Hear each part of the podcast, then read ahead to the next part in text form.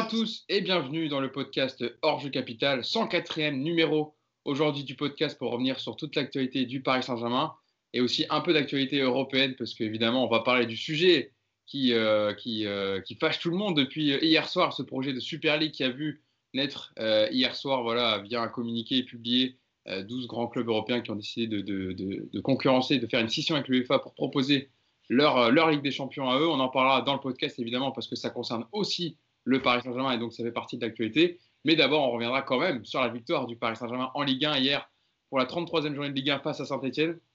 Une victoire qui a, du mal, qui a mis du temps euh, à se produire parce qu'il y a eu évidemment ce scénario fou en fin de match avec 5 euh, buts en 10 euh, minutes, enfin en 15 minutes avec le temps additionnel. On a bien cru que le Paris Saint-Germain allait laisser des plumes et abandonner le, titre, mais finalement le Paris Saint-Germain a gagné 3 buts à 2 face à Saint-Etienne et donc est relancé pour la première place au classement. L'équipe qui m'a accompagné pour parler de tous ces sujets euh, très intéressants, Mousse tout d'abord qui est avec nous. Salut Mousse, comment vas-tu? Salut Hugo, salut les gars. Bah écoute, euh, ouais, ça va, ça va. Depuis hier soir et la, et la bombe qu'a lâché euh, les, les 12 clubs de la Super League, écoute, hâte de voir en Ligue des Champions un Rennes-Stuttgart en finale. voilà quoi. Ah, ça a complètement éclipsé l'actu même du match, etc., euh, de, la course au titre, etc. Enfin, nous-mêmes, quand on, en prend là, quand on, on s'est connecté euh, sur Skype, on ne parlait pas du match, on parlait euh, surtout de, ce qui, de la Super League. Ouais, ouais ils n'ont même pas laissé le temps de savourer euh, cette, cette, victoire importante d'ailleurs, parce que tu reviens à un point. Mais euh, ouais, il faudra voir la suite. Faudra voir la suite des événements. Euh, Est-ce que cette Ligue des Champions actuelle va se terminer Parce que les, à part le PSG, les trois autres clubs sont engagés. Donc, euh, écoute, euh, on verra. Ouais, on, verra. Hâte de voir ça. On va, on va en parler tout à l'heure dans le podcast. Yacine Amned également qui est avec nous. Salut Yass. Salut à tous. Ça va? Ouais, ça va, ça va. Toi aussi, tu as lu un peu tout ce qui se passe depuis hier soir. C'est chaud. Hein. Ouais, ouais. Après, ça avait commencé dans la matinée quand même. On avait commencé à entendre quelques bruits, mais c'est vrai que c'est allé, allé très vite, quoi. Ah, ils ont publié, bam, le, site internet, le communiqué, etc. Le magnifique site internet. Ouais. Nicolas Puravo qui est là pour terminer la bande. Comment ça va, Nico? Salut, bonjour à tous les supporters du club qui va gagner la première Ligue des Champions sur tapis vert. Euh, ça va, ça va bien. Écoutez, moi j'ai j'ai passé une bonne nuit parce que j'ai vu euh, une belle journée de sport hier et notamment le match du PSG et puis euh, et puis cette Super League, moi ça me fait je ne vais pas dire que ça m'excite, mais ça me fait marrer ce sujet. Et, euh, je ne suis pas aussi énervé que certains et euh, on va en discuter avec plaisir. Ah, comme d'habitude, ça provoque des, gros débats sur, Twitter. C'est, depuis hier, c'est n'importe quoi. Hein. Ça part dans tous les sens. J'ai vu 10 000 infos passer. Je ne sais même pas si elles sont recoupées, vérifiées, etc. Donc, euh, on va faire un peu le tri tout à l'heure. Je vais vous donner les informations qui sont parues de façon officielle, on va dire, avec les communiqués respectifs, etc. Je vous donnerai aussi, je vous détaillerai le format de la compétition. On y verra un peu plus clair. Mais commençons d'abord par ce match PSG Saint-Etienne, victoire du Paris Saint-Germain dans une fin de match complètement folle au Parc des Princes. Les Parisiens donc qui ont réussi à s'arracher dans les derniers instants pour décrocher un précieux succès lors de cette 33e journée de Ligue 1. Ils reviennent donc à un point du leader lillois, et ça c'est la, vraie information, hein, parce que les, les conséquences au classement, c'est que Lille, qui a fait match nul contre Montpellier vendredi, est à 70 points, toujours leader, mais Paris a gratté deux points et donc deuxième avec 69 points. Monaco, toujours troisième euh, avec sa victoire 3-0 contre, contre Bordeaux hier à 68 points. Et Lyon, pareil, qui, ne lâche pas et qui poursuit le rythme des, des trois devant avec, euh, sa victoire 2-1 contre Nantes hier soir euh, dans le match de 21h. donc Lyon, quatrième avec 68 points. J'ai une info, une petite stat déjà sur le classement. C'est du jamais vu à la fin de la 33e journée de Ligue 1 que les quatre premiers se tiennent en 3 points, depuis l'instauration de la victoire à, 3 points dans le championnat. Nico, c'est quand même incroyable cette fin de championnat. Grosse en fait. personne, ne lâche en fait. Lille a lâché deux points, mais euh, voilà, il reste quand même euh, quatre équipes concernées par, par le titre. Ouais, il y a quand même des tendances. On sent quand même que, que Monaco euh, est sur une grosse dynamique, que Paris a également cette faculté, cette possibilité d'aller, tout gagner jusqu'à la fin, et qu'une équipe comme Lille et Lyon, enfin des équipes comme Lille et Lyon sont un petit peu plus sur, sur le fil et que c'est, c'est un peu plus poussif en ce moment. Mais ouais, c'est vrai que c'est un, un resserrement vraiment très intéressant pour le, pour le suspense. J'espère que ça va bien se finir pour Paris. J'ai le sentiment que ça va se jouer la semaine prochaine, cette, euh, cette Ligue 1, et que le classement de la prochaine journée sera quasiment classement définitif parce que hum, je vois pas les équipes sur 3-4 matchs se, mettre à craquer. Donc, gros week-end prochain avec logiquement, si les planètes s'alignent bien, le PSG qui reprend la tête et qui la garde jusqu'au bout. Bah, toute façon, moi, j'ai parié sur ça début mars, donc je, vais, croiser les doigts parce que j'ai mon 13e mois en jeu là. Donc, ah il y, a, y, a un Lyon-Lille la semaine prochaine qui risque de, faire des dégâts euh, au classement dans, le top 4. Donc, euh, c'est vrai qu'il faudra euh, évidemment suivre attentivement la, la, prochaine journée de Ligue 1. Yacine, elle a mis du temps à dessiner la victoire parisienne hein, parce qu'on parlait un peu des conséquences au, classement. Évidemment, le Paris Saint-Germain fait, la bonne, fait la bonne opération, mais on s'est dit longtemps pendant le match et même après l'ouverture du score de Banga, puis l'égalisation de Saint-Etienne aux deux partout, que le titre était clairement perdu pour le PSG. On l'a tous pensé ici. On va pas faire les. Hein. On a tous pensé que euh, ça a commencé à être compliqué. Hein. Déjà, déjà pendant longtemps, on s'est demandé pourquoi il y avait un match. Déjà. Le match a commencé à la 79e minute. J'ai essayé de, j'ai essayé de pas fermer les yeux, j'ai lutté. Je me disais, ouais, il va se passer quelque chose. Ça a été dur et long.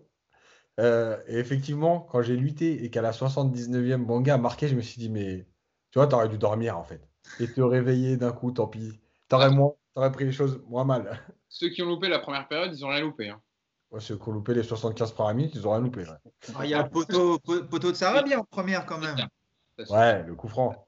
Ah oui, le magnifique coup franc, c'est vrai. Euh, euh, ça, euh, a un peu quand même bougé en deuxième, notamment avec les changements, on en parlera tout à l'heure. Non, mais pour, pour, pour, pour, faire, pour faire court, c'est que, effectivement, après le but de Bonga, j'étais en train de tweeter. ouais, pour de vrai. J'étais en train de tweeter. Bon, bah ok, ce soir on est quatrième. Et euh, en fait, j'ai pas eu le temps d'écrire le E de quatrième que, euh, que Mbappé réalisait. J'ai tout effacé. Ah, t'as eu de la chance. Hein. Je vais pas te mentir, Yas, j'étais pareil. J'étais en train d'écrire un tweet et j'ai fait et, euh, et, en fait, après, c'est n'importe quoi parce que il n'y a plus rien, il a plus, il a plus, il a plus rien qui gère. C'est que à, à l'envie, à l'énergie. Et euh, mais par contre, franchement, j'ai aimé certaines réactions. Euh, notamment celle de Mbappé. Et euh, c'est vrai que quand, quand Rico fait l'erreur, j'ai eu peur. Alors, déjà, il est, il est plus que tard dans le match, donc tu te dis, bon là, ça y est, cette fois, c'est la faute de trop. Euh, et quand tu vois certaines têtes, tu te dis, oula, là, ça sent vraiment pas bon. Et puis, bah, voilà, il y a, y a, un mec qui, qui, est claqué pendant, pendant son entrée. Tu te dis, mais qu'est-ce que tu fais là? Mais pourquoi tu es rentré? Tu perds tous tes ballons. Ah le mec, il arrive à être sur deux buts et un corner direct. Mais... Enfin, voilà, c'est... en fait, c'est à l'image de la saison du PSG, je crois. Euh, tout et n'importe quoi. Euh, tu rates tout, mais tu es décisif. Euh, bref, voilà. Après, tu... franchement, ce qui est bien, c'est que c'est vrai qu'au niveau mental, voilà, c'est une, victoire qui, qui, peut faire du bien parce qu'elle prouve que déjà les mecs veulent quand même le titre de champion, malgré que sur certains matchs, on s'est demandé s'ils en voulaient vraiment. Euh, et, puis, et puis voilà, il y a des victoires qui comptent plus que d'autres. Euh, il y en a par le style, il y en a par le mental. Voilà, on verra. Parce que, parce que, parce que Rico, il est à deux doigts de te coûter le titre. quoi. Ah, Baker qui suit pas, c'est pas mal non plus. Hein. Il est à côté. Euh, le début de l'action, hein, mais parce que c'est le gardien, donc c'est, c'est lui qu'on retient le plus. Mais, mais, mais, même le début de l'action, les positionnements de la défense, enfin bref. Euh, Mousse, c'est vrai, bah, alors aussi, comme le dit euh, Yacine, au-delà du fait que Paris a, su trouver les ressources mentales pour réaliser vraiment la bonne opération de la 33e journée, euh, on revibre devant les matchs de, Paris au-delà, en dehors de la Ligue des Champions, parce que, enfin, on va pas se mentir, hier, on était comme des fous les dix dernières minutes. Ça fait combien de temps qu'on n'a pas vécu ça en Ligue 1 avec le Paris Saint-Germain? Un scénario comme ça Ouais, c'est clair, comme, comme, comme tu, fais bien de le préciser, parce qu'on parle de la Ligue 1, euh, et, moi j'ai cru revivre un PSG Nantes, un PSG Lorient, euh, je me suis dit on se dirige vers ce genre de match, quoi, tu vois. Et on sait, que, on sait que ces derniers temps, les matchs à domicile, c'est pas trop ça, beaucoup de défaites au parc. Paris restait sur trois défaites à domicile hein, euh, pour le Paris eh Saint-Germain. Défaites contre, contre, contre Monaco, contre Nantes et contre Lille, hein, quand même. Ouais, c'est ça, c'est ça. Il y a... déjà, déjà après, après Barça, on, s'était inquiété euh, du match à Strasbourg. Après, c'était à l'extérieur, mais le, PSG avait bien maîtrisé ce, match.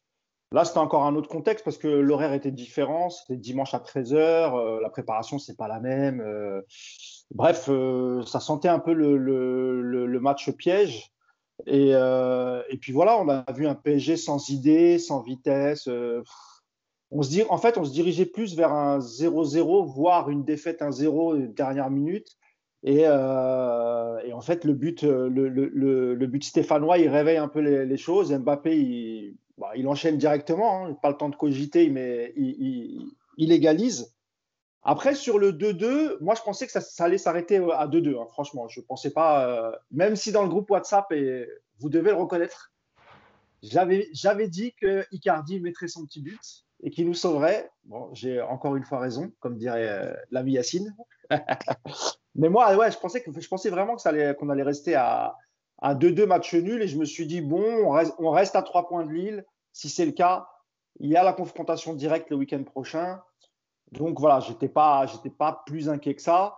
Mais euh, à 1-0, euh, quand Saint-Etienne marque, là, comme Yacine, je me dis si le, score reste là, bon, après, c'est assez logique. Je me suis dit, bon, bah, le, titre, c'est fini. Et en fait, je me suis dit, Paris, cette saison, il va peut-être perdre le, titre de Ligue 1, mais euh, va peut-être prendre aussi la Ligue des Champions. Donc voilà, il y a plein de sentiments qui sont mélangés, mais au final, c'est un match de fou. On gagne 3-2, on remonte dans la course. Euh, maintenant, il faut, il faut être supporter de l'Olympique Lyonnais le week-end prochain. Voilà.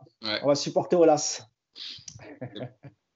Euh, Nico, c'est vrai que ça, a été très compliqué parce que la première période, on le disait, a été insipide, hein. pas beaucoup de mouvements, pas beaucoup d'appels, pas beaucoup de, propositions des attaquants de devant, même d'animation au milieu de terrain, à part, moi je trouve Rafinha qui à mettre euh, à part, qui s'est un peu bougé et qui a essayé de, trouver un peu les attaquants entre les lignes et qui, euh, qui s'est bougé un peu.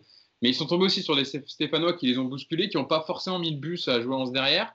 Et euh, on le voit par, par le score, avec l'ouverture du score de Bouanga, ils ont égalisé les, les Stéphanois à la 92e. Mais il a fallu des ressources mentales, et ces ressources mentales, on en parle quand même depuis quelques matchs avec la Ligue des Champions. Et ça fait plaisir de, montrer, de voir que les Parisiens ont aussi du caractère dans ces matchs de Ligue 1 qui avant peut-être les auraient laissés euh, tomber ou en, tout cas auraient, euh, se seraient contentés du nul, on va dire. Oui, heureusement, heureusement qu'ils ont du caractère. Après, la, ah. dernière. Ça, mais parce que ça paraît banal ma phrase, mais en fait, on l'a jamais vu en Ligue 1, ça, une réaction comme ça, euh, que Paris revienne. Euh. Bah, en tout cas, la, dernière émotion comme ça que moi j'ai vécu en championnat, c'est le coup franc de Cavani à Marseille. quoi. J'avais ah. pas, euh, pas sauté sur un but en Ligue 1 depuis ce moment-là quasiment, parce que hier, j'ai vraiment, pour le coup, j'ai, j'étais chez mes parents et on a dignement fêté ce but avec mon père. Hein. donc, il n'y a pas de souci. Après je, ne suis pas trop d'accord quand tu dis Saint-Etienne était, euh, a fait un gros match. Moi, j'ai plutôt le sentiment que c'est encore le PSG qui, était à côté de ses pompes, parce que t'as pas de.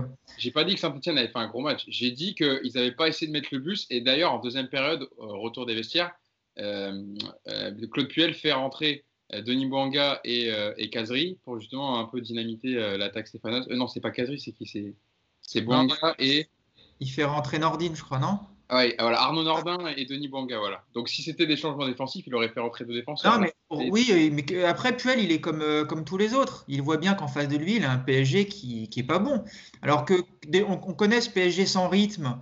Euh, on peut mettre ça encore une fois sur, euh, sur tous les aspects physiques, l'après Ligue des Champions. Donc tout ça, on en a déjà parlé plein de fois, on va pas recommencer. Donc on peut expliquer ça. Par contre, ce qui est inexplicable pendant 70 minutes, c'est le déchet technique qui est absolument hallucinant. Il y a incapacité de faire des passes. Alors, il y a toujours ce problème de mouvement sans ballon qui fait que le porteur n'a aucune solution. Et puis, non seulement tu n'as pas vraiment de grosse solution de passe, et puis en plus, ils ont tous été mais complètement mauvais. Il y a, une perte de, il y a un nombre de pertes de balles qui est complètement euh, inadmissible pendant, pendant toute cette période-là. Et évidemment que Saint-Etienne, dans ce contexte-là, euh, sort un peu le bout de son nez et commence à y croire. Et, euh, c'est la moindre des choses. Après, cette réaction d'orgueil sur la fin je ne sais pas si elle va avoir des enseignements en termes de jeu, parce que, parce que comme le dit bien Yacine, c'était n'importe quoi, c'était tout fou, c'était un bordel sans nom, il n'y a pas grand-chose à expliquer rationnellement. Par contre, c'est vrai que mentalement, ce genre de match, ça peut, ça peut faire une différence sur, sur le sprint final, parce que tu sens hier qu'il y a eu, il y a eu cette, cette révolte collective, cette, cette volonté de, de rien lâcher, alors que franchement, on n'est pas nombreux à y avoir cru. Euh, et, ça, oui, effectivement, ça c'est le gros point positif. C'est vraiment le gros point positif. Après, euh, c'est fort d'y avoir cru, franchement, à 2-2. C'est parce que même si euh, ils ont ce devoir-là, même s'ils ont, c'est leur boulot hein, quelque part. à 2-2, on prend tous un coup de massue monstrueux parce qu'il reste à ce moment-là il reste trois minutes à jouer et ça paraît totalement impossible de réussir une nouvelle fois à inverser la tendance. Donc, je vous rappelle, le PSG n'avait jamais gagné cette saison en ayant concédé l'ouverture du score. Donc, c'est pareil, c'est quand même une statistique qui en dit long sur le, mental de cette équipe en Ligue 1. Ça veut quand même dire des choses, tu vois. Ça veut dire que quand cette équipe elle est menée au score, euh, ça part dans tous les sens, ça se déstructure et. Euh, bon, hier, c'est un petit miracle, hein. on va pas se mentir, c'est un petit miracle et, euh, et ça se trouve, c'est ce miracle qui va t'offrir le titre dans, dans, un mois et demi. Donc, c'est drôle, drôle d'après-midi en tout cas. Euh, Yacine, s'il y a bien un joueur qui a jamais renoncé et qui a cru pendant ces, 90 minutes, même s'il a été un peu brouillé en première période, mais à l'image de l'équipe, c'est Kylian Mbappé, euh, qui a, tout fait ou presque en fin de match avec son doublé euh, supersonique. Hein, tu le disais tout à l'heure, tu n'avais même pas le temps de terminer ton tweet qu'il avait déjà marqué, d'ailleurs d'un très bel enchaînement à la surface, faut le dire, le petit contrôle et l'ajustement sur, sur Green, et puis le penalty obtenu sur cette phase de Di Maria. Voilà, on voit sa vitesse l'a bien aidé parce que je pense que Green, normalement l'attaquant, le, gardien de Saint-Etienne, le ballon si c'est pas un attaquant qui va aussi vite qu'Mbappé. Mais Mbappé il va tellement vite qu'il la pousse et c'est terminé. Voilà, ça fait penalty. Mais voilà, s'il y a bien un joueur, même on a vu sa rage à la fin du match au coup de sifflet final, Yacine de, Mbappé, qui a montré du caractère et de l'envie et qui n'a jamais renoncé, c'est bien Kylian Mbappé. Ouais, il l'a montré euh, par, euh, aussi par les mots, c'est-à-dire qu'on l'a vu dans, dans, des dans des attitudes où il a parlé, il voilà, il n'a pas juste montré euh, par son attitude en courant ou en, allant marquer des buts. Il a eu un, vrai comportement euh, euh, de leader. Hum, après, après, ce qu'il y a, c'est que hum, il y a, tu vois, on parle souvent de le, joueur qui doit s'économiser, ouais, pas trop défendre, etc. Mais moi, je remarque en fait que plus il est investi dans le match et plus il est bon. Euh, l'histoire de dire le, mec qui attend le ballon, alors il y a des joueurs qui sont spécialistes de ça, hein, il n'y a pas de problème parce que parce qu'il y a des attaquants qui ont fait leur carrière comme ça en étant un peu discret et, en étant là au bon moment. Mais globalement, en fait, euh, contrairement à l'idée reçue qui veut qu'un joueur s'économise et attende, etc., en fait, plus tu es, concerné par le jeu et plus tu es bon. Parce qu'en fait, tu n'as pas de moment où tu décroches. Et comme par hasard, les 10 minutes où Mbappé fait la différence, euh, euh, il revient défendre. Alors à un moment donné, il chauffe avec Amouma sur l'action. Il récupère un ballon, il chauffe avec Amouma, il continue son action. Ah oui, c'est euh, pas à, se plaindre justement et à gueuler sur, après l'arbitre. Il a continué. Voilà. Il a suivi l'action. Voilà, il a été concerné par, par le jeu, par, par le fait de gagner plus que par les extérieurs, etc. Et donc, moi, ça me fait plaisir parce que on a trop tendance à dire ouais, il faut que le joueur s'économise, il faut que ceci, cela. Non, alors, je ne vais pas te dire qu'il faut qu'il court pendant 95 minutes non-stop, c'est n'est pas possible. Mais ce euh, c'est pas vrai de dire ouais, s'il défend pas, il sera plus frais, etc. Non, plus tu joues, plus tu es concerné, plus tu es concentré, moins tu sors de ton match et plus tu vas être bon. Voilà. Mm. Euh, maintenant, c'est vrai qu'il y a une attitude qui montre qu'il a, il a, voilà, il a eu envie de, de, prendre les choses en main. Euh, d'ailleurs, son attitude sur le, sur l'égalisation de Saint-Etienne, elle est marrante parce que je ne sais pas si tu sens qu'il a envie de, mal parler, après il s'accroupit. On sent qu'il est dans la retenue parce que. Tu passer par 50 émotions dans la tête. Ouais, je pense qu'il ton, ton gardien, etc. Mais tu là, il, pense, à Navas. Il se dit putain, Navas, il n'est pas là aujourd'hui. Il y a moyen, il y a moyen. Il voit l'attitude parce qu'il regarde un peu le banc. Et il se met accroupi, il fait ses lacets d'un air de. Enfin, il sait pas trop quelle attitude adopter, mais tu sens qu'il est, est énervé. Bref, euh, voilà, c'est bien, c'est bien parce que c'est aussi dans ces matchs-là que, que lui va grandir euh, au niveau euh, de la personnalité, au niveau du leadership. voilà, c'est comme tout le monde. Hein. Il y a des phases. Écoute, si, si c'est des matchs qui lui servent à lui pour se dire, mais je suis capable d'emmener aussi le groupe, je suis capable de prendre les choses en main, je suis capable de devenir un leader, écoute, tant mieux. Hein. Mm. 23 buts, euh, Mousse, cette saison en Ligue 1 pour, pour, euh, pour Kylian Mbappé. Alors, c'est pas dans le classement total des, buts euh, avec le Paris Saint-Germain, mais Kylian Mbappé est devenu le troisième meilleur buteur de l'histoire du club en Ligue 1, avec 86 buts marqués. Il a dépassé Mustafa Dalek, qui est à 85. Et donc, il ne reste plus que Zlatan Ibrahimovic devant lui à, 113 buts et Vincent Cavani à 138. Hein. Je parle bien uniquement en Ligue 1. Mais voilà, c'est dire aussi l'impact qu'a Mbappé dans les, dans les stats et dans le jeu du Paris Saint-Germain. Mais c'est vrai que Mousse sa rage, c'est d'accompagner aussi de son talent, parce que là, on parlait de sa personnalité, etc., que c'est des matchs qui devront agrandir, mais aussi de, voilà, son talent pour retourner la situation, parce que euh, le contrôle et l'enchaînement technique sur le premier but, c'est magnifique. Ouais, évidemment. évidemment, il met, d'abord, il met un super but. Euh, il a quand même une certaine pression pour le, le penalty parce que voilà, si tu le foires euh, dans la tête, ça peut aller très très vite. Tu peux baisser aussi un peu les bras. Euh, Yacine l'a dit tout à l'heure, on le voit, on voit sa réaction quand, euh, quand il y a l'égalisation à 2-2.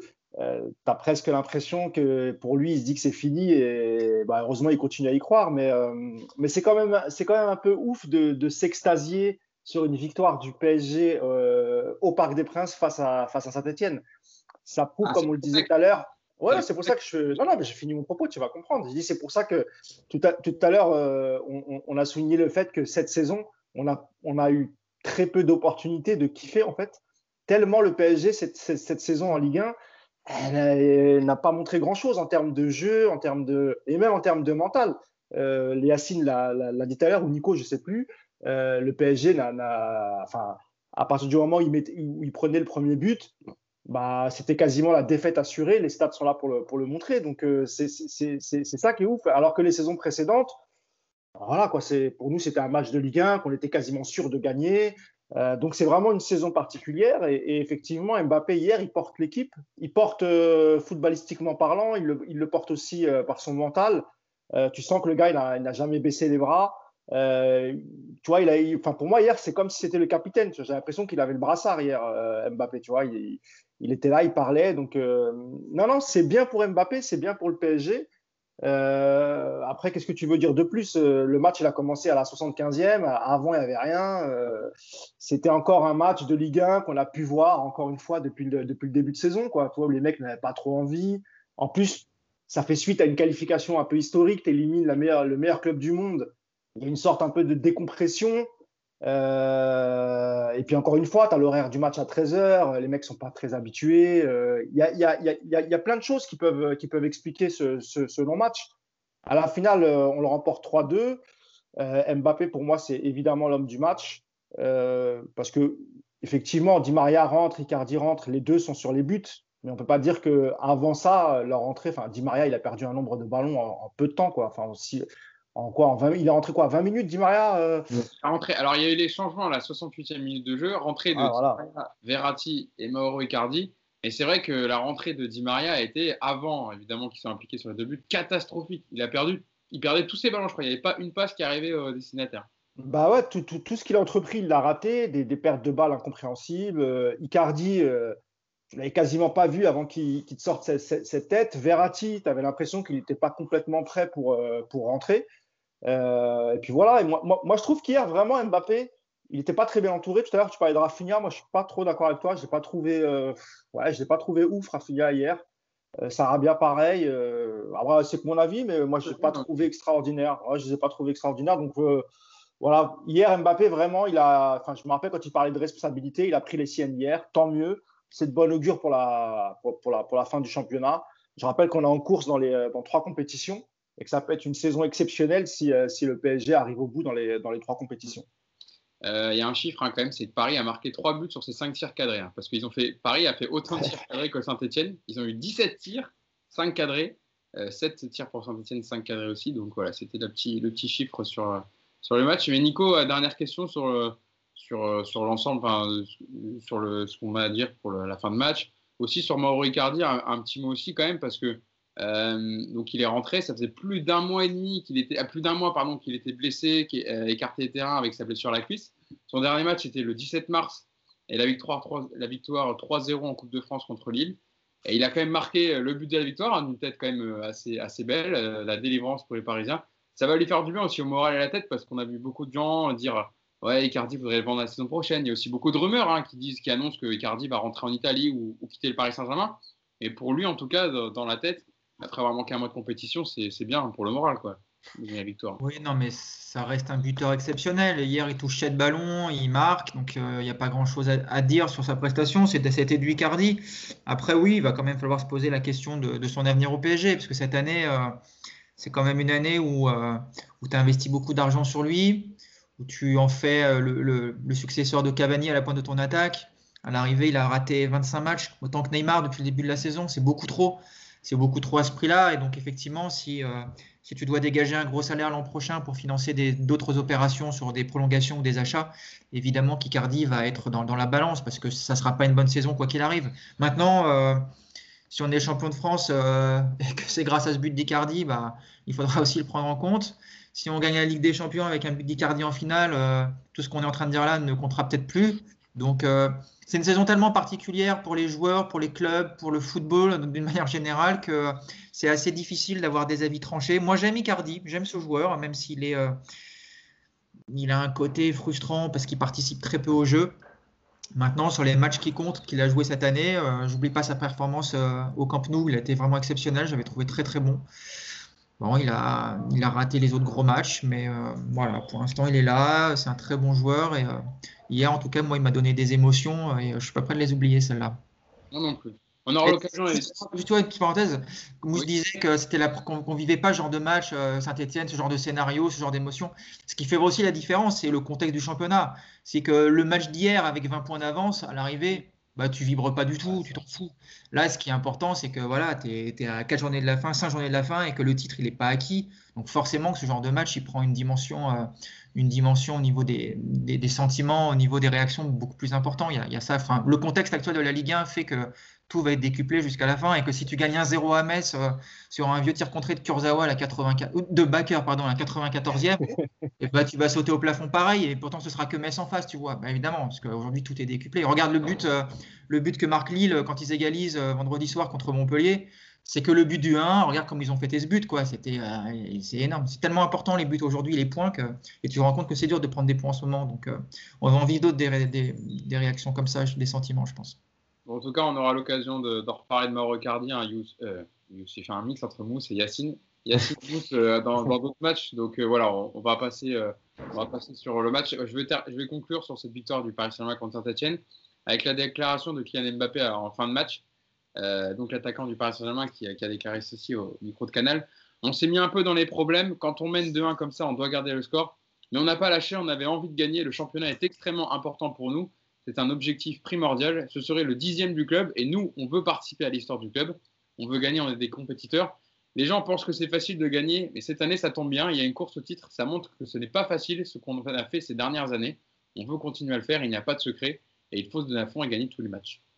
Voilà, belle transition pour, conclure sur donc cette victoire du Paris Saint-Germain qui voilà, fait la bonne opération de cette 33e journée et recolle à, Lille à plus qu'un point euh, d'avance pour le leader lillois. Euh, passons à notre deuxième sujet du jour cette fameuse Super League, euh, voilà, dont, on a évidemment beaucoup parlé depuis, euh, depuis hier. On, en a souvent entendu parler hein, ces dernières années, mais ça y est, elle a enfin sorti du bois, elle a enfin vu le jour. Euh, donc, dossier brûlant depuis hier soir qui fait exploser tout le foot européen de tous les côtés. Déclaration de guerre, hein, clairement faite par les ténors européens, les, 12, 12, grands clubs européens, à l'UEFA et à son modèle, de sa son format de compétition de la Ligue des Champions. je vais vous lire le communiqué des, des 12 clubs justement qui lancent le projet. Alors déjà, pour vous dire les 12 clubs euh, qui, euh, voilà, participent à ce projet euh, contre l'UEFA et son historique des champions. Il y a six clubs anglais Manchester City, Manchester United, Liverpool, Chelsea, Tottenham et Arsenal. Trois clubs italiens, la Juventus, l'Inter et l'AC Milan. Et trois clubs espagnols, le Real Madrid, le FC Barcelone et l'Atlético Madrid. Président de la Super League, hein, parce qu'on a eu la composition, un peu l'organigramme de qui va présider Florentino Pérez, étonnamment. Hein.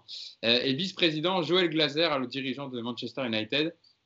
Donc voilà pour, pour la composition euh, de, ce projet porté donc par 12 ténors du foot européen. Je vous lis le communiqué qui a annoncé justement le lancement de la Super League. 12 des clubs européens les plus importants annoncent, aujourd'hui avoir conclu un accord pour la création d'une nouvelle compétition, la Super League gouvernée par ses clubs fondateurs, la Milan AC, etc. Je vous ai fait la liste. Euh, se sont unis en tant que club fondateur.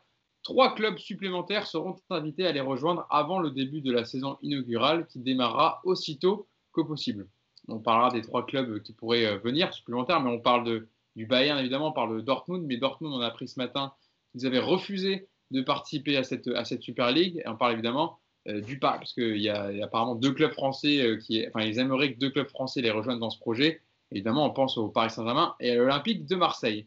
est-ce que, vous voulez que je vous demande votre avis avant je, vous je rappelle déjà le format de la compétition? Peut-être je vais rappeler, en gros, quel est le projet en gros? C'est euh, leur, projet de remplacer un peu l'actuelle Ligue des Champions, enfin en tout cas faire la Ligue des Champions de leur côté. En gros, le modèle que propose cette Super League, il y aurait 20 équipes avec 15 équipes permanentes, donc déjà tous les clubs que je vous ai cités évidemment, euh, plus 5 entrées par saison. Il y aurait deux poules de 10 en format un peu championnat, ça se jouerait des matchs en semaine, comme la Ligue des Champions un peu actuelle, et les quatre premiers de, ces, deux poules accéderaient au quart de finale avec un format euh, aller-retour.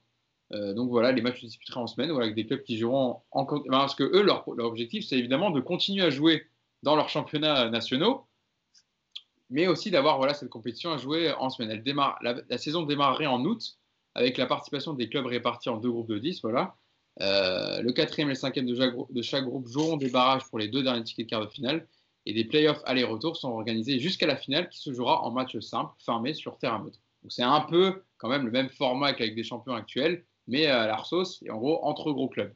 Euh, L'UEFA évidemment a menacé de bannir euh, les 12 clubs rebelles de toute compétition nationale et internationale et d'empêcher aussi leurs joueurs de jouer avec leur sélection, puisque l'UEFA et la FIFA sont quand même alliés contre ce projet de, Super League. Moi, la question que j'ai envie de vous poser, parce qu'évidemment, il y a beaucoup de réactions, on commence à avoir beaucoup d'informations sortir, c'est est-ce que déjà vous êtes pour ou contre ce projet? Vous avez vu un peu le format, je vous, l'ai présenté, par rapport au club qui l'ont rejoint. Est-ce que ça vous scandalise? Est-ce que vous êtes plutôt d'accord? Euh, Yacine, je commence avec toi. Tout le monde aux abris. C'est évident. Mais... des accessoires, il n'y a pas? Ah, il, est, il, est, il est pour, il est pour, Yacine.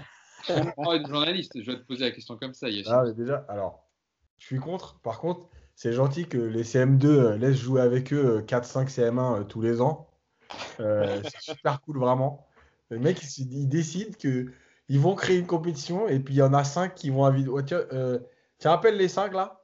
L'année prochaine, par contre, vous ne pourrez pas jouer avec nous, on va en appeler 5 autres. Ça, c'est super, c'est généreux de leur part. évidemment, je suis contre.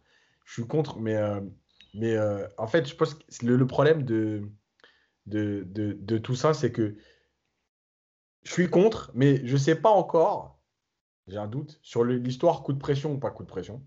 Si c'est pas un coup de pression, en tout cas, je suis à 1000% contre. Parce que c'est tout sauf le foot que, que, j'ai envie de voir, voilà, où il n'y a aucun mérite. Où, euh, en même temps, ce n'est pas illogique parce que finalement, la majorité des clubs anglais, par exemple, qui, euh, qui vont participer à cette Super League, euh, sont dirigés par des, des Américains biberonnés au sport US avec euh, aucune descente, aucune montée. On achète sa place pour participer à, une compétition. Donc on a, on a que ce qu'on mérite. Euh, maintenant, euh, ce c'est pas le foot que, que j'aime, c'est pas le foot que j'ai envie de voir, c'est pas le foot qui se fait au mérite. Donc évidemment que je suis, je suis à 1000% contre.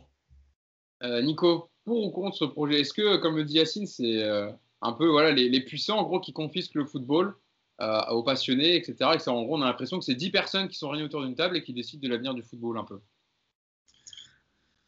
Ouais, c'est un peu plus compliqué que ça, je pense, que pour ou contre. Euh, moi, la seule chose qui me gêne, c'est que cette, euh, on est en train de reprocher à cette compétition d'aller vers une élite XXL, premium, tout ce que vous voulez, mais c'est déjà ce qui se passe quelque part avec l'UFA, avec la Ligue des Champions actuelle. C'est que là, on nous parle de, il y a absence de mérite, on nous parle de ce genre de choses, mais il n'existe déjà plus, Yacine le mérite quelque part, parce que quand tu regardes aujourd'hui la Ligue des Champions, depuis les réformes euh, successives qui ont été faites, il y a déjà, il y a déjà une semi-ligue fermée, il ne faut pas se mentir, les gros clubs sont toujours là, tout est fait pour qu'ils ne soient pas euh, exclus d'une Ligue des Champions. Alors, ça peut effectivement arriver sur un gros accident industriel, mais c'est tellement rare, c'est tellement rare. Est-ce qu'aujourd'hui, vous imaginez euh, le PSG, le Bayern, euh, le Real, le Barça ne pas réussir à se qualifier par ces compétitions nationales sur une Ligue des Champions? C'est quasi impossible.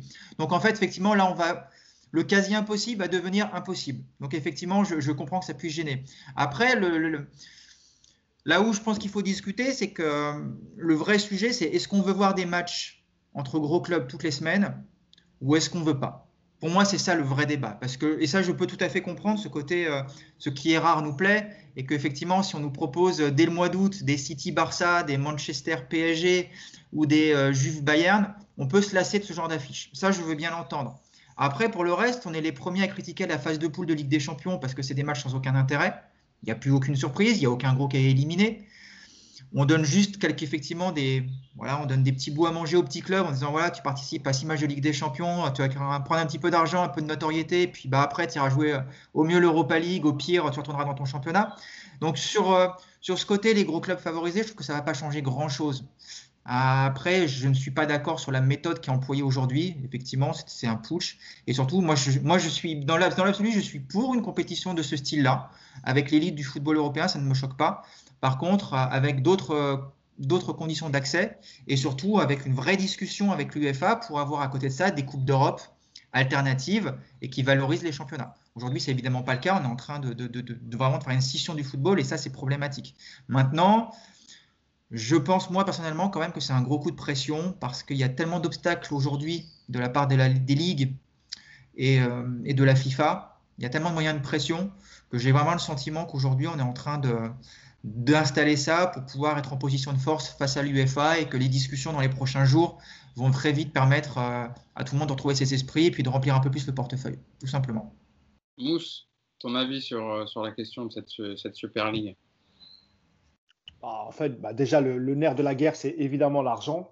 Euh, après, une, saison avec le Covid, on se rend compte que tu as beaucoup de clubs euh, comme la Juve et, Barcelone notamment qui sont enfin, de grosses, grosses difficultés financières.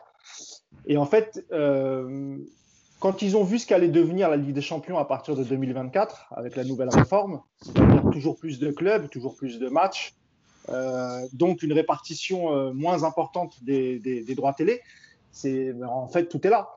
C'est-à-dire que ces gros clubs-là, ils se disent quoi? Ils disent là, là, nous, on, perd beaucoup d'argent. Il faut qu'on en récupère le, maximum. Donc on se fait une ligue fermée à 20, donc 20 clubs qui vont récupérer euh, un maximum de droits télé parce qu'ils ne passent plus par, plus, par aucune institution, ni, ni l'UEFA, ni rien. L'argent, ils vont le récolter directement. Et c'est ça le, c'est ça le truc. C'est-à-dire que le, finalement, le football, il passe en, en deuxième, troisième, quatrième plan. Et tout ce qui intéresse ces clubs-là, c'est comment on va rentabiliser, comment on va remplir les caisses. Et, encore une fois, c'est grillé que ces clubs-là, la, réforme de la Ligue des Champions qui, doit avoir lieu à partir de 2024, ils n'en veulent pas parce qu'encore une fois, il y, a, trop de clubs, trop de matchs.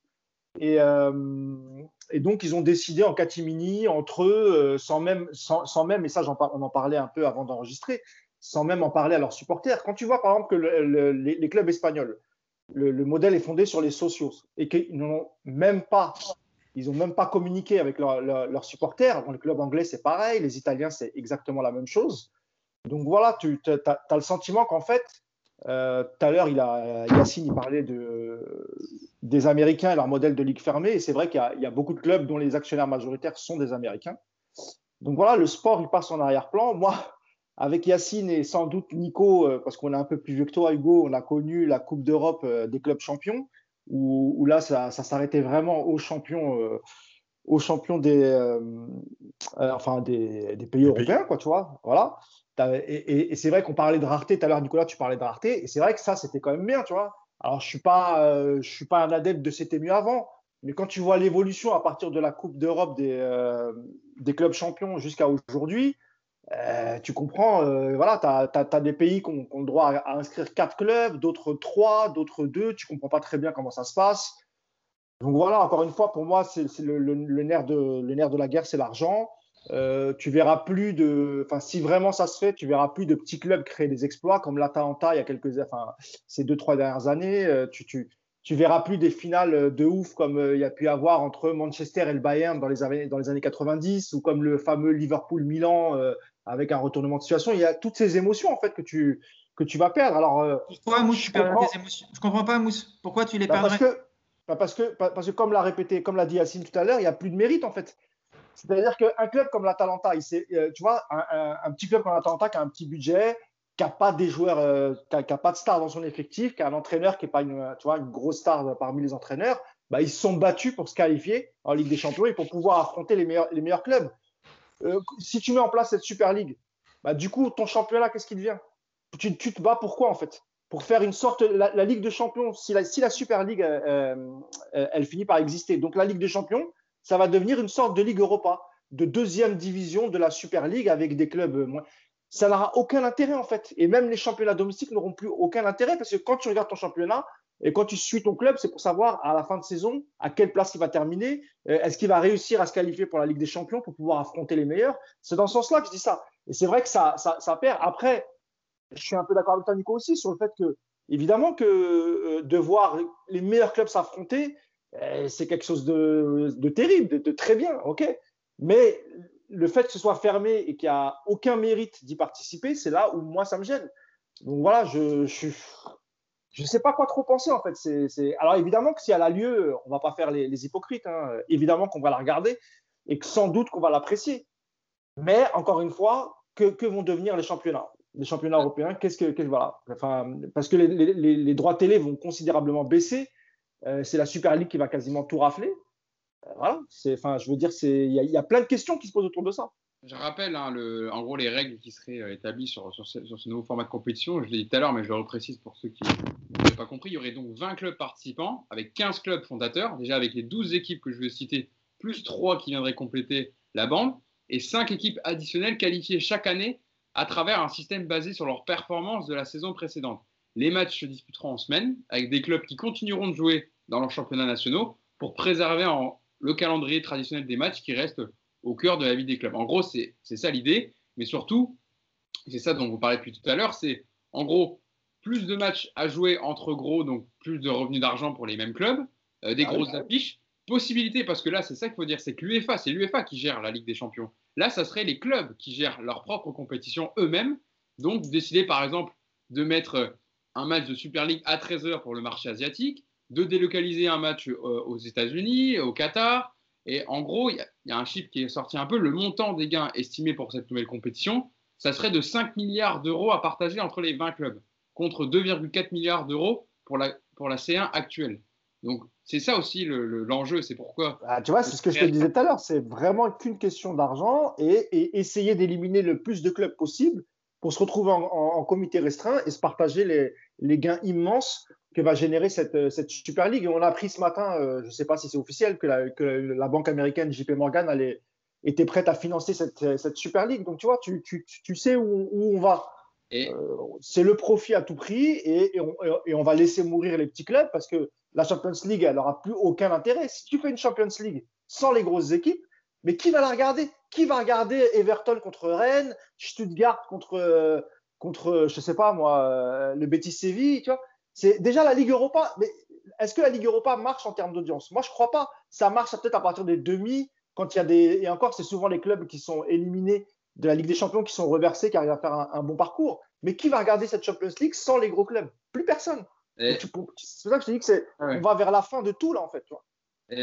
Yacine, justement, par rapport à tout ça, le fait qu'il y aurait évidemment, euh, ce seraient les clubs qui géreraient eux-mêmes leur propre compétition, euh, décider du format, des matchs à jouer, etc.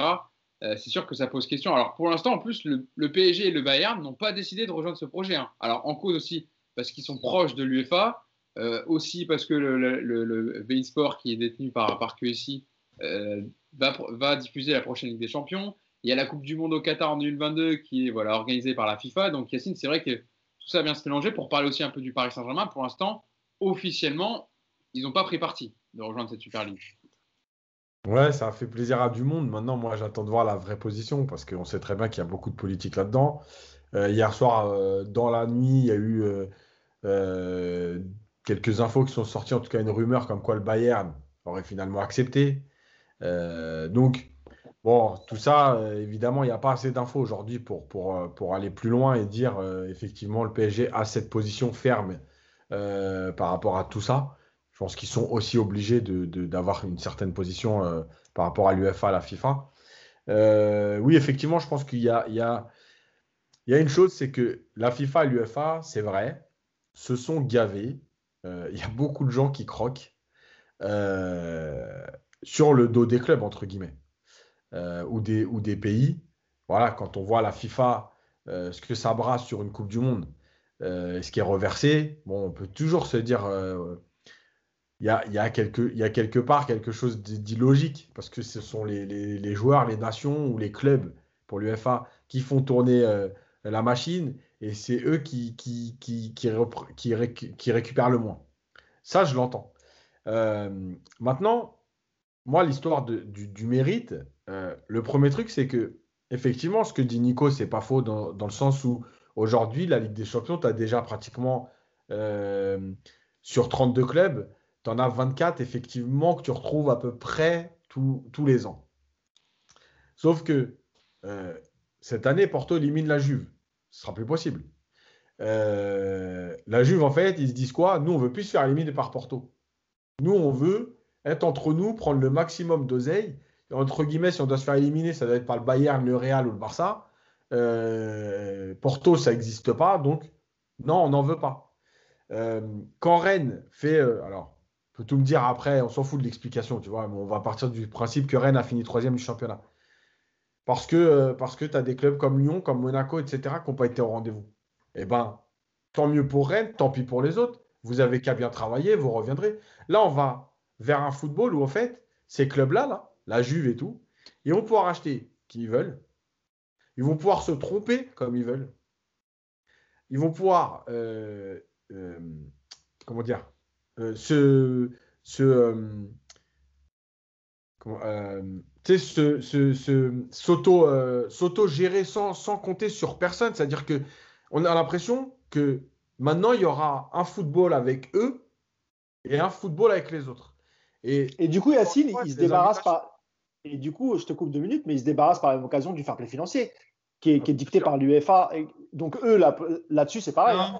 Non, non, parce que tu as vu, ils ont déjà parlé euh, d'instaurer une sorte de salary cap par rapport à tes, à tes bénéfices ou par rapport à tes pertes. Non, ils ont prévu quand même que de Ligue. Alors, je ne sais pas ce que ça va valoir, je ne sais pas comment ça va être. Je suis d'accord. Mais en tout cas, ils ont quand même euh, évoqué ce sujet en disant on va quand même pas non plus euh, laisser la porte ouverte à n'importe quoi. Après, est-ce que ce sera le cas ou pas Je ne sais pas. Mais... Nico, on est d'accord que le fair play financier, ça a emmerdé tous les grands clubs. Donc, tu, enfin, maintenant qu'ils sont, sont débarrassés entre guillemets de l'UEFA, euh, ils vont pas remettre un système comme ça. Même s'ils le font, ça sera certainement leur avantage. Et vu les, les, gains qu'il y a, enfin, vu les bénéfices qu'ils vont pouvoir faire, euh, vu qu'il y, y, a un nombre restreint de clubs, euh, comme l'a dit Yacine, ils vont pouvoir acheter les meilleurs joueurs, ils vont pouvoir piller tous les championnats tranquillement et offrir quand même de, très gros salaires. Je te, redonne la parole, Yacine, désolé. Juste, comme j'aime bien faire des parallèles, mais pour moi, c'est exactement la même chose. C'est comme si je te dis, toi, tu fais des études, au moment de passer ton bac, eh ben, toi, tu vas bosser, tu vas, tu vas travailler pour essayer d'avoir la meilleure note. Et en fait, il y a un mec, ses parents, eux, ils connaissent du monde, ils ont de l'oseille. Il est là, il a 9,5 au bac, et ben on lui donne quand même son bac. Et à la fin, on lui dit même, toi, tu peux aller dans la grande école là-bas. Par contre, toi qui as bossé, eh ben, tu sais quoi? Va faire un, BTS euh, action commerciale, va faire un BTS, je sais pas quoi, tourisme. Nous fais pas chier, rentre pas dans la cour des grands, c'est pas pour toi ici. Voilà. Mais c'est quoi, c'est quoi ça? Parce que quand même, quand on regarde, ouais, je te laisse répondre, Nico, mais il y a des clubs, par exemple, comme Arsenal, qui sont évidemment dans ce projet de Super League, ils sont 9e au classement. Bon, Liverpool, c'est exceptionnel cette saison, mais ils sont 6 Ils sont pas 9e, ils n'existent plus depuis. Voilà. Liverpool, Arsenal, c'est un club ouais, qui n'est plus du tout dans ses, joutes européennes, on va dire, à se qualifier pour la Ligue des Champions tous les ans. Ils disputent principalement la Ligue Europa, comme Manchester United aussi qui a une Ligue Europa cette saison. Donc c'est vrai que c'est ça aussi qui pose question, c'est en gros de faire un championnat, enfin, compétition fermée avec euh, où on est sûr de jamais être dérangé et de jamais euh, voilà, être qualifié tous les ans pour cette compétition. Nico De toute façon, tu as, as, deux genres de clubs qui sont dans ce projet. Tu as ceux qui, effectivement, euh, sont habitués à la Ligue des Champions, à faire des gros parcours et qui voient le moyen de gagner beaucoup plus d'argent que ce qu'ils gagnent actuellement. Et puis, tu as les clubs de seconde zone européenne, comme est devenu aujourd'hui Arsenal, qui n'existe plus du tout sur cet échiquier européen et qui raccroche le wagon en courant ça me fait un peu penser à Piqué qui essaie de rattraper Mbappé. C'est la même image. Tu as Arsenal en train d'essayer de rattraper le wagon en disant Putain, ça y est, on va, on va retrouver l'élite européenne alors qu'on est, est vraiment devenu des tocards. C'est formidable pour nous. Maintenant, je veux pas qu'on croie que je suis complètement pour ce projet de, Ligue européenne encore, parce qu'encore une fois, je suis d'accord avec vous, il y a plein de trucs qui vont pas. C'est peut-être pour ça aussi qu'on pourrait, euh, notamment dans la désignation des participants, c'est effectivement, comme le dit très bien Yacine, c'est qu'il y a une grosse injustice. On peut peut-être imaginer un compromis avec par exemple un, classement sur les cinq dernières saisons. Et effectivement, tu t'imaginerais par exemple que les 12 ou 15 premiers de ce classement sont qualifiés pour cette compétition annuelle et que euh, cinq autres équipes seraient qualifiées par rapport à leur classement en championnat respectif. Enfin, toi, on peut imaginer d'autres, d'autres possibilités d'accession. Mais c'est vrai que là, dans le projet tel qu'il a été présenté aujourd'hui, il y a un entre-soi qui retire complètement effectivement tout mérite sportif parce que même c'est pareil, toi, comme tu vois que Tottenham est inscrit dans le, dans le projet, tu m'expliques en quoi aujourd'hui Tottenham fait partie de l'élite européenne. On peut aussi parler des. Parce que l'info apparemment vient de tomber. Donc Mourinho aurait été viré de Tottenham parce qu'il a refusé ce matin d'emmener ses joueurs sur le terrain d'entraînement justement pour protester. Alors, on peut tout dire avec Mourinho, mais pour protester contre euh, le choix des dirigeants de Tottenham de participer à la Super League. Alors, a priori, ça vient d'un site parodique, j'ai vu ça aussi. Hein. Ah Attention à, prendre avec, à prendre avec des pincettes. Hein. Il, y a, il, y a, les deux. Euh... Non. faire attention. Il y, a, il, y a, y a pas mal de trucs qui sortent depuis hier, mais il y a aussi, j'ai vu aussi l'info comme quoi Jürgen Klopp ne euh, serait pas du tout euh, pour cette Super League et donc euh, poserait sa démission en cas de si vraiment Liverpool rejoint cette Super League. Donc, il faudra faire le tri un peu de tout ça. Évidemment, ça va se décanter, mais. De toute façon, aujourd'hui, ce qui va être important de voir, c'est déjà un, comme je vous disais tout à l'heure, la réaction de, des ligues de la FIFA. Mm. je ne peux pas imaginer une seule seconde que les clubs anglais, notamment, s'engagent dans, un projet comme cette Super League européenne s'ils ne sont plus autorisés à parcourir, à jouer en première ligue. Pour moi, c'est inconcevable. Ah je, n'y crois pas une seule seconde. Je n'y crois pas une seule seconde, mais vraiment, mais euh, pour moi, c'est euh, ça, ça, tuerait dans l'œuf ce, projet. Après, même chose. Alors, même si on sait que c'est pas, euh, ce ne sont pas les joueurs aujourd'hui qui ont le pouvoir dans le, football mondial, mais si demain aussi la FIFA a l'autorisation et peut légalement interdire à tout joueur de la Super League d'être sélectionnable dans son pays, c'est pareil. Je ne vois pas aujourd'hui des joueurs prendre le risque d'être privé de Coupe du Monde, parce qu'on peut dire tout ce qu'on veut sur les mercenaires, sur l'argent, ils sont là pour prendre l'échec. Je peux quand même vous assurer que tous ces grands joueurs, jouer une Coupe du Monde, ça veut dire quelque chose pour eux et jouer pour leur pays également. Donc c'est quand même deux arguments aujourd'hui qu'il va falloir prendre en compte dans ces discussions, parce que si vraiment effectivement il y a ces pouvoirs de persuasion, ça me paraît impossible aujourd'hui que cette Super League voit le jour. Ça me, paraîtrait... Euh, parce que qu'est-ce que tu fais? Imagine euh, Liverpool qui joue la Super League européenne, mais qui peut plus jouer en Première Ligue. Donc le mercredi, ils ont un match contre le Bayern et le reste du temps, ils vont faire quoi ces, ces, clubs-là? Bah Oui, c'est ça la question. tu vois, c'est. C'est pour ça qu'on est, on est loin, à mon avis, de, du dénouement de cette histoire, parce qu'il y a tellement de zones d'ombre aujourd'hui que ça, il va, il va vraiment falloir clarifier tout ça, qu'il va y avoir des discussions. Mais ce, côté, on va exclure les, les, clubs de, de, de, leur championnat, c'est une arme de destruction massive pour ce projet, parce que tu peux pas. Alors oui, peut-être que des clubs, euh, certains s'en foutent du championnat, mais euh, encore une fois, l'exemple des clubs anglais pour moi est très parlant. la première ligue, c'est même plus important que la Coupe d'Europe pour eux. Donc, euh, la, question se pose aussi pour les Espagnols et, les Italiens qui semblent aussi très attachés à leur, euh, à leur championnat. Sauf la Juve. Il y a, de toute façon, aujourd'hui dans ce projet, aujourd'hui tu as la Juve avec Agnelli qui, alors lui, pour le coup, est le, pire de tous des présidents actuels. Donc lui, effectivement, je pense qu'il est capable de tout. Si demain on lui, on lui explique qu'il va jouer tous les matchs de la Juve à Miami parce que c'est là-bas où il y a plus d'argent, lui, il va y aller direct. Mais après, tu as quand même des clubs, toi, regarde le Barça, le Real, c'est quand même des clubs qui sont très attachés à la Liga, qui, ont une histoire avec leur championnat. Demain, ah, tu leur dis, euh, le Barça ne joue plus la Liga. Imagine le séisme en, Espagne. Ça, me paraît gros, franchement. Tout à l'heure, tu parlais de coup de pression, Nico. Le coup de pression, il a commencé au, moment où les mecs ont démissionné de l'ECA. Comme ils ont tous démissionné, euh, c'est là le premier coup de pression. Pour, dire à l'UEFA, euh, c'est pas des conneries, on est sérieux, on va créer notre Super League. Mais moi, je pense qu'ils ils, vont se mettre autour d'une table. C'est pas possible, comme tu le dis. Parce que, OK, tu participes à la Super League. Donc, de facto, l'UEFA t'exclut de ton propre championnat. Tu ne peux plus, euh, tu ne peux plus concourir dans ton, championnat national. Donc, tu l'as dit. Qu'est-ce que tu fais? Tu fais un match par semaine et t'attends? Enfin, tu, tu, tu, fais 30, enfin 20, 20, 25 matchs dans, la saison et le reste, c'est quoi? Les, championnats, qu'est-ce qu'ils vont devenir? Tous ceux qui ont été exclus, ils vont être remplacés par des petits clubs. Euh, les cinq qui sont invités chaque saison, donc, eux aussi, euh, ce, sera des, ce seront des nouveaux participants à la Super League. Donc, de facto, ils se feront exclure à nouveau, eux, de leur propre championnat. Mais c'est un, un, bordel sans nom. La, formule telle qu'elle est, euh, telle est aujourd'hui, euh, telle qu'elle nous est expliquée aujourd'hui, c'est quasiment impossible. C'est impossible à mettre en place, surtout d'ici au mois d'août, si j'ai bien compris, parce qu'ils veulent commencer assez rapidement. Je ne vois pas comment ils peuvent mettre ça en place avec les exclusions. Là, il y aura le, le championnat d'Europe qui va, démarrer cet été, comment tu fais? Donc tous ceux, qui, participent ne pourront pas jouer le championnat d'Europe des Nations cet été? Non, et puis même, tu as, même, aussi un problème financier tout bête, c'est que c'est bien beau de dire tu as des clubs invités, mais euh, imagine qu'une euh, année, tu as Lyon qui est invité. Ok, donc Lyon va se faire une année de Super League. Donc il va falloir investir si tu veux exister dans cette compétition. Tu viens pas avec un effectif de seconde zone, donc tu vas devoir acheter des joueurs. Et l'année suivante, tu n'es plus qualifié pour cette. Euh, donc, tu fais quoi de, ces joueurs-là? Tu peux plus les payer, tu les. tu vois, c'est. Et, entre-temps, tu t'es fait exclure. Hein. Entre-temps, tu t'es fait exclure ton championnat, tu vois. Donc, tu reviens, comment tu fais? là, là où il y a un vrai danger, c'est est-ce que maintenant, là aujourd'hui, il y a des menaces effectivement d'exclusion de la part de l'UFA et des, des, des, différentes ligues nationales? Maintenant, le, vrai danger, si jamais il doit y en avoir un, c'est est-ce qu'aujourd'hui, la Liga, devant le fait accompli que le Barça et le Real vont effectivement jouer la Ligue européenne, est-ce que cette euh, structure peut se permettre de perdre ces deux grands clubs, peut les exclure? Parce que la dévaluation financière sur le produit Liga, il serait monstrueux. ça aurait un impact sur absolument toute l'économie du football espagnol. Est-ce que, devant le fait accompli, ces ligues vont effectivement prendre ce risque? C'est un vrai danger. Par contre, si c'est l'UFA qui effectivement l'impose, je ne sais pas si, c'est possible, je ne crois pas, mais si ça c'est possible, tu vois, il y, a tellement de zones d'ombre sur tout ça que d'un côté ça paraît improbable, de l'autre il y a des vrais dangers, des vraies menaces, mais aujourd'hui, je trouve quand même que la tendance c'est quand même d'aller dire ça va discuter, et puis euh, ça fait de toute façon ça fait 15 ans que la Super League, euh, les clubs l'agitent pour euh, dès qu'ils veulent plus, dès qu'ils veulent de l'argent, on agite ce, ce, ce, mythe de la Super League. Aujourd'hui, ça a été plus loin que d'habitude, ça c'est clair.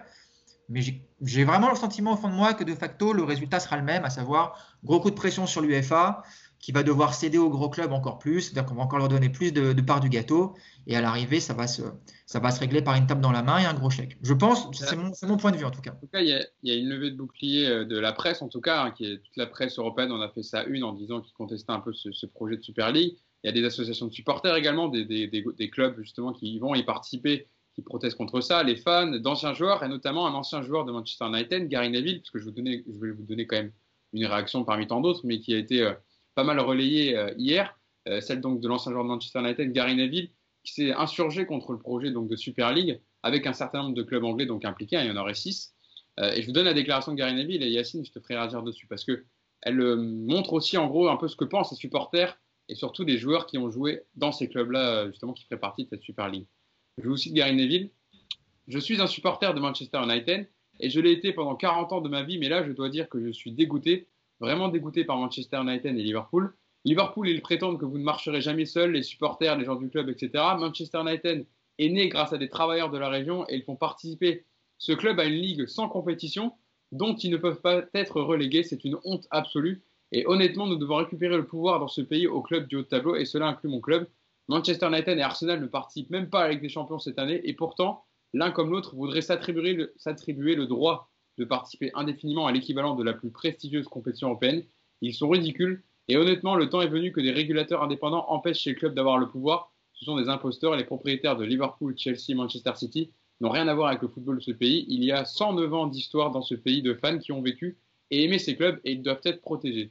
Yacine, c'est aussi ça aussi le message des supporters et relayé par à un joueur comme Gary Neville. C'est, on le voit depuis hier, la levée de bouclier des supporters qui n'adhèrent pas du tout à ce projet de Super League. De toute façon, moi je pense que euh, s'il, y a, y a une catégorie euh, dans le football qui peut, euh, entre guillemets, sauver ce qui peut être sauvé, bah, en fait c'est que les supporters. Parce que c'est eux finalement qui, qui donnent la notoriété au club, c'est eux qui donnent la valorisation au club. C'est-à-dire qu'aujourd'hui, des clubs comme le Real, comme le Barça, comme le PSG, s'ils arrivent à attirer autant de sponsors, etc., c'est parce qu'ils sont suivis. C'est les réseaux sociaux, c'est euh, la vente de maillots, etc. Si demain les supporters disent on boycotte tout, on n'achète plus de maillots, on, rend nos abonnements, ils peuvent monter leur Super League de la Super League et même créer une super, super, Super League. Il n'y aura personne, il n'y aura pas d'oseille. Hein. Il n'y a pas de télé qui va mettre 3 milliards dans une compétition que personne ne regarde. Donc, oui, il n'y a que les supporters qui peuvent le faire. Évidemment, comme d'habitude, quand, euh, quand, des mecs comme Neville et d'autres euh, anciens euh, parleront de ça, on leur dira Ouais, vous êtes des anciens, vous êtes aigris. Et on les ramènera même parfois à l'argent en leur disant Ah, parce que vous, vous n'avez pas pu gagner autant d'oseille, parce qu'ils vont se gaver les joueurs aujourd'hui, etc. Donc il y aura toujours ce côté-là. et, et, finalement, tu vois, le seul truc qui me rassure un petit peu, c'est que malgré tout, euh, j'ai pensé, alors sûrement parce que je suis un vieux con, que euh, les jeunes seraient plutôt pour cette. Euh, on entend beaucoup aujourd'hui les fameux. faut vendre 15 minutes de match parce que les jeunes aujourd'hui suivent plus le ah bah, foot comme avant. C'est Agnelli hein, qui a proposé ça, le président ah de vendre les 15 dernières minutes d'un match, en gros, un abonnement en fait pour les 15 dernières minutes. Pour PSG Saint-Etienne, ça valait le coup. Hein. le problème, c'est que si tu as le droit qu'à 15 minutes, tu choisis lesquelles si tu, tombes, si tu choisis les 15 premières pour voir, t'es mort. Hein. Mais surtout que si tu choisis les 15 dernières et qu'il y a déjà 3-0 à la mi-temps, c'est ça. Aussi. Si, ah si tu prends les 15 dernières de Strasbourg PSG, par exemple, t'es bien. Euh, bref. Donc en fait, tu te dis, euh, est-ce qu'ils cherchent à euh, refaire, enfin, renouveler le football parce que les jeunes aujourd'hui, ceci, cela? Et finalement, tu te rends compte en regardant un peu, alors encore une fois, c'est pas la majorité, mais c'est, tu le vois, Bon, il y a beaucoup de jeunes sur les réseaux qui sont aussi contre ça. Donc, ce n'est pas qu'une question de génération. C'est une question de, de, ce que le football euh, nous a offert comme émotion, nous a offert comme euh, histoire, justement, comme valeur de mérite, de travail. Euh, voilà, quand tu vois un club comme l'Atalanta qui travaille bien et qui se retrouve à faire quart de finale de Ligue des Champions, huitième de finale de Ligue des Champions, qui sort des poules alors que c'est un club il y a cinq ans qui, entre guillemets, hein, je, c'est toujours à l'échelle européenne, n'existait pas. tu te dis, bah, c'est ça, c'est ça qui sont actuellement troisième de, de, Serie A et devant la Juventus qui est quatrième. Voilà, c'est ça, le, ça le travail et le mérite. C'est ça que tu as envie de voir. Euh, comme je le disais, Rennes, on peut dire ce qu'on veut, le championnat était arrêté et tout. Rennes, une année, finissent troisième, ils méritent d'aller en Ligue des Champions parce que ça fait deux ans qu'ils travaillent bien ou que c'est cohérent. Eh ben, tant mieux pour eux. Voilà. Maintenant, si c'est juste acheter son, son, son droit d'accès, moi, je, je, rejoins, je rejoins Neville, mais le problème, c'est que Neville, on va nous dire, ouais, c'est les anciens, les anciens combattants, euh, le football à l'ancienne, comme, euh, comme a dit Mousse et comme a dit euh, Riolo hier sur, dans l'after. À ce moment-là, revenons carrément à la Coupe de l'UFA, la Coupe des Coupes et la Coupe des, et la coupe des Champions. Parce que, pour ceux qui n'ont pas connu, la Coupe de l'UFA à l'époque, c'était costaud. C'était le deuxième, troisième et quatrième de tous les gros championnats. Mm. Donc, donc voilà, après, Ouais, non, moi, la question que je me pose aujourd'hui, c'est quid des joueurs actuels? Tu vois, qu'est-ce que pensent les joueurs actuels du Barça, de Manchester, de l'Inter, du Milan? Est-ce que eux, est-ce que ça peut aussi venir d'eux? Parce que sans les joueurs, il n'y a pas de compétition. Est-ce que est-ce que c'est possible de se dire les joueurs vont prendre le vont prendre le, le, sujet, euh, se l'accaparer et se dire non, nous on est contre ça, nous on veut pas d'une ligue fermée, nous on veut le modèle où c'est au mérite, où on, chacun se bat dans son championnat pour accéder à une place de Ligue des Champions, au titre, et, le titre de champion pour être euh, qualifié directement, plus les deux ou trois autres en, fonction du championnat. Est-ce que la solution, elle peut aussi venir des joueurs? C'est ça la question aussi. Ou bien les joueurs n'ont absolument rien à dire et ils sont obligés de suivre euh, la décision de leur club. Parce que là, aujourd'hui, c'est tout frais. On a, a beaucoup de témoignages d'anciens coachs, d'anciens joueurs qui ne sont plus en activité, mais, mais les joueurs aujourd'hui, est-ce que euh, ça peut venir d'eux? C'est ça, moi, moi, moi, moi, tout de suite, je me suis, je me suis posé la question, c'est que vont penser les joueurs? Alors évidemment, qu'un joueur, il veut toujours jouer contre les meilleurs. Euh, Mbappé le dit souvent, euh, s'il fait, fait, aussi ce sport, c'est pour pouvoir se confronter aux meilleurs. Mais moi, j'aimerais bien savoir aujourd'hui, les joueurs, s'ils sont pour alors évidemment qu'il y, aura une grosse manne financière, on en a déjà parlé, et que c'est les premiers qui vont en bénéficier. Mais aujourd'hui, ils gagnent déjà très très bien leur vie. Et je ne veux pas vous rappeler les salaires de Neymar, d'Mbappé, de De Bruyne, de, tout ce que tu veux, de Messi. Moi, c'est la question que je me pose. Je ne sais pas ce que vous en pensez, mais je ne sais pas si les joueurs aujourd'hui euh, sont pour ce modèle-là ou, euh, ou veulent conserver quand même malgré tout le, le, le, le modèle qu'on a, toujours connu. Quoi. Il y avait une déclaration en 2017 de, de, Karim Benzema justement à ce sujet. Il était interrogé par SoFoot un peu sur, sur l'approche NBA un peu que est en train de préparer les, les, gros clubs. Et donc il répondait que maintenant, avec, on lui parlait souvent le foot à travers des statistiques, etc. Et, Karim Benzema répondait, ça date de 2017, hein, oui c'est du basket, on se, rapproche de la NBA, je pense même qu'ils vont créer une nouvelle ligue. On ne regarde plus ce qui se passe sur le terrain, mais c'est aussi parce que c'est ce qu'on fait voir aux gens il n'y a plus, plus d'amour pour le foot. Quand tu regardes un match à la télé ou une émission, on ne parle que de statistiques, on ne parle pas de foot. C'est la vision extérieure. Après, dans les équipes, on parle football, il y a, des séances vidéo, heureusement. Mais déjà, voilà, tu parlais d'opinion de, joueurs, Mousse.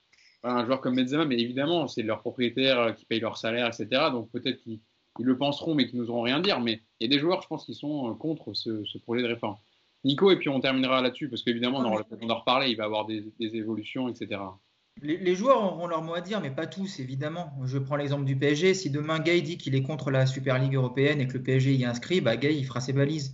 Par contre, c'est des joueurs comme Neymar, comme Mbappé, comme Messi, même si c'est en fin, de, carrière, les Ronaldo, les Lewandowski, c'est toutes ces têtes d'affiche du football mondial qui vont avoir leur mot à dire. Et derrière eux, si effectivement il y a un mouvement de joueurs qui s'oppose à ce projet, ils doivent emmener derrière eux bah, l'ensemble des joueurs et puis ça, aura effectivement un point important. Après, moi, c'est ce que je vous disais tout à l'heure, je pense que les joueurs sont euh, très attachés à jouer avec leur pays.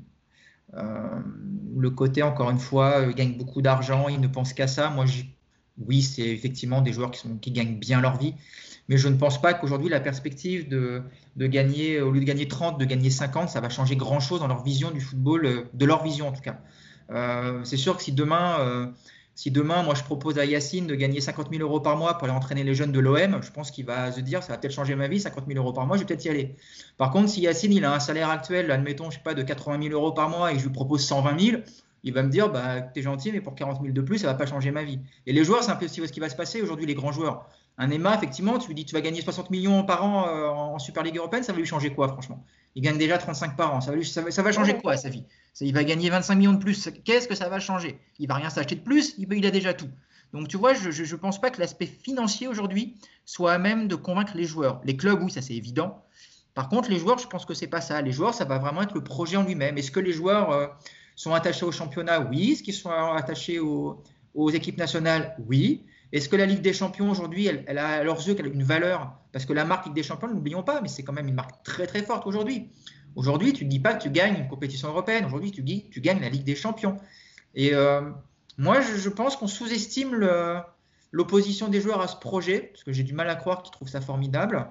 Et euh, on sous-estime aussi la force qu'ils peuvent avoir dans les négociations, même si je pense qu'on n'ira même pas jusqu'à là, encore une fois, et que les clubs et l'UFA vont se mettre d'accord bien avant qu'on en arrive à, là. D'ailleurs, petite, euh, petite euh, déclaration hein, de j'étais sur Twitter pour voir un peu ce qui se passait. il a publié un message, Ander Herrera, le milieu espagnol parisien, sur Instagram, euh, justement contre ce projet de, Super League. Il a, il a, déclaré Je suis tombé amoureux d'un football populaire. Avec cette Super League européenne, nous tuons les fans des plus petits clubs pour pouvoir rivaliser avec les plus grands. Nous tuons le football. Donc voilà, on parlait de, prise de. Euh, de prise d'opinion de, joueurs, eh bah, c'est le cas avec Ander Herrera, en tout cas un joueur du, Paris Saint-Germain. Voilà, peut-être que je peux ajouter, une, dernière petite chose sur ce qu'a dit Nicolas et, et sur l'attachement des joueurs à l'équipe nationale. Je suis pas vraiment d'accord avec toi. C'était peut-être le cas encore il y a 20-30 ans, mais j'ai l'impression quand même que, le, que la Ligue des Champions, quand même, elle, vampirise tout. Et que souvent, parfois même, euh, tu sais, pendant l'année, quand il y a des rassemblements en équipe nationale, les joueurs sont fatigués. Euh, beaucoup se demandent de, tu vois, par exemple, cette nouvelle Ligue des Nations, euh, la, la, multiplication des matchs. Enfin, je, ne suis pas sûr qu'aujourd'hui, je dis pas qu'ils sont pas attachés à l'équipe nationale. Hein, évidemment que ça, doit être le cas. Mais est-ce qu'une Coupe du Monde aujourd'hui, ça vaut une Ligue des Champions? Je sais pas. Je moi, j'ai l'impression que dans l'esprit des joueurs, la Ligue des champions européenne, hein, évidemment, euh, pour moi, c'est le Graal. Enfin, pour eux, j'ai l'impression que c'est le Graal et que, la, et que la Coupe du Monde, ça a peut-être euh, un tout petit peu moins d'importance à leur vue. Alors peut-être que je me trompe, mais moi, c'est voilà, c'est ce que je perçois. Euh, c'est la vision que j'ai sur, sur, le, sur, sur les joueurs et leur, et leur, équipe nationale.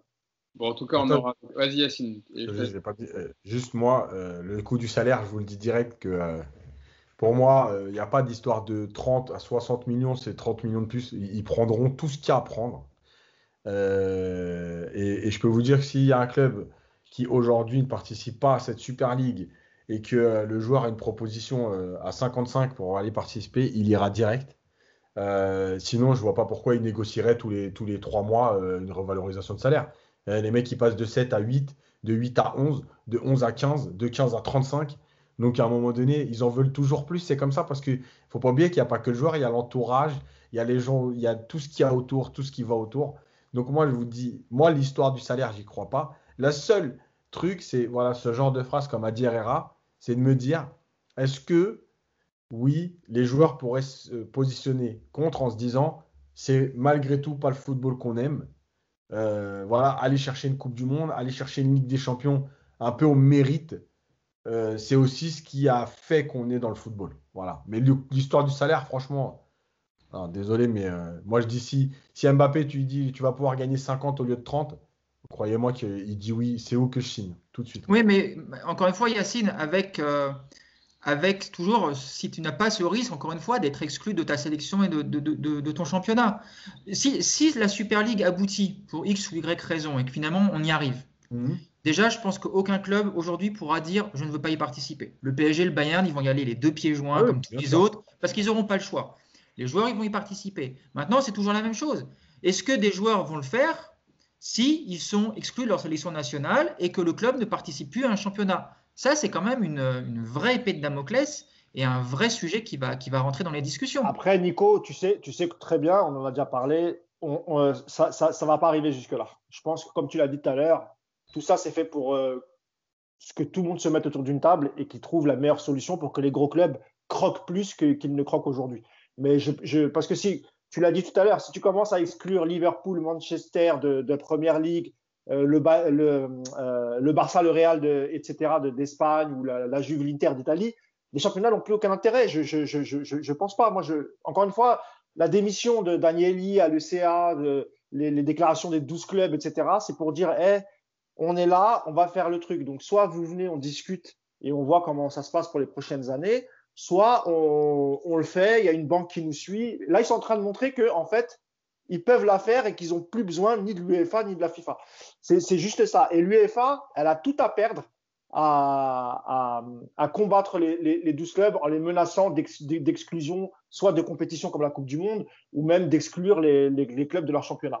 Donc tout ça, c'est fait pour que les, gens, les gens s'assoient autour d'une table et, et voir comment ils peuvent faire avec cette version-là pour gagner encore plus d'argent parce qu'il y a eu le Covid, parce que les caisses sont vides, quand, quand, on sait que le Barça ne paye plus les salaires, que l'Inter aussi a du mal à payer les salaires. Donc voilà, ils n'ont pas voulu repartir sur, une, sur, sur, sur ce modèle-là l'année prochaine avant de discuter de la nouvelle réforme. Moi, je pense que c'est ça parce que il n'y a pas de visibilité sur l'avenir, que le Covid, c'est pas encore complètement fini, qu'on ne sait pas quand est-ce que les, spectateurs vont revenir dans les stades, et, les clubs ont peur de ça. Ils ont peur de vraiment tout perdre. Donc, ils ont mis un coup de pression à l'UEFA et l'UEFA n'aura pas d'autre choix que de s'installer autour d'une table et, finalement, ils vont céder à tous les caprices de tous les grands clubs. Les, les clubs ont aussi à perdre, attention, encore une fois. Hein, si les oui, clubs, oui, bien sûr. Si les clubs, je ne sais pas s'ils peuvent le faire légalement, encore une fois. Mais, mais ils sont euh, déjà au bord de la rupture, Nico, tu vois. Oui, mais euh, encore une fois, un club, euh, un club s'il est exclu de son championnat, alors ce qu'il va gagner avec la, la Super Ligue européenne, il va le perdre énormément en images en histoire, en supporters. Ils ont, enfin, voilà, faut pas croire que ces 12 clubs sont aujourd'hui en position totale de force et qu'ils ne risquent plus rien à aller au bout. Au contraire, il y a vraiment des enjeux des deux côtés. Alors l'UEFA est aujourd'hui au pied du mur parce qu'effectivement pour eux ce serait dramatique. Mais pour les clubs, il y a aussi, à mon avis, intérêt quand même à trouver des solutions. Et si la solution, c'est de rester en championnat, mais de participer à une nouvelle Ligue des Champions, selon un peu plus des, des, des conditions que eux vont imposer, à mon avis, ça va être le compromis qui va être trouvé. Ça, ça, ouais, c'est ce qui paraît aujourd'hui le plus logique. Bon, en tout cas, on verra. Attends, juste. Oui. juste c'est le dernier, le dernier truc. Après, l'UFA, va falloir qu'ils pondent quand même une autre, euh, une autre formule que ce qu'ils nous ont pondu, l'histoire des, des 36 équipes avec 9 matchs, pas de retour un match sur trois, des poules de, de 18. Faut arrêter. Et aussi, il va falloir qu'ils réfléchissent. Bah, bah, ça, j'espère que ça va les aider et ça va les pousser à revoir leur, leur nouveau format proposé, qui était proposé. Pour, ah, parce que si tu ponds des formules comme ça, c'est normal que tout le monde veut se casser. en tout cas, ça va encore évoluer. Évidemment, il y aura beaucoup de, de, de changements et d'évolutions dans ce, dans ce projet de Super League. On, on, en discutera dans le podcast, évidemment. Parce que là, je vois des infos un peu fleurir sur, sur Twitter. Apparemment, Europe 1 sort comme information que. Euh, attendez, j'ai été su. Ah, bah, comme par hasard, c'est actualisé. Euh, attendez, je, je reprends. Euh, en gros, que le Paris Saint-Germain serait toujours euh, opposé fermement à ce projet de, de, Super League. Je reprends. Ah oui, la position du d'après Europe 1, la position du PSG contre la Super League est inchangée. Paris a été approché, approché pour l'intégrer, mais il refuse le projet car impossible de partager le gâteau uniquement à 12. Il faut des Leicester, des Atalanta, des épopées. Voilà l'information que sort Europe 1. Le PSG qui refuse le foot business, c'est pas beau ça? Incroyable. On, a, on va être l'étendard du football populaire. C'est magnifique. Et je suis sûr que ma courte, il n'est pas contre. Hein. Donc euh, voilà, tu vois.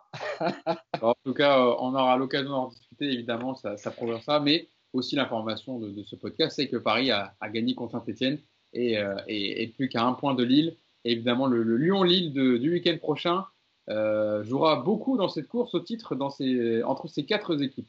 Merci Mousse, merci Yacine et merci Nico d'avoir été euh, pendant plus d'une heure avec moi sur ce podcast pour parler de, de, tous les sujets du jour. Évidemment, il y avait beaucoup de choses à dire. On espère qu'on a été euh, complet. Je pense qu'on a été complet sur ce projet de. de... Et il y a la Coupe de France euh, mercredi face à Angers.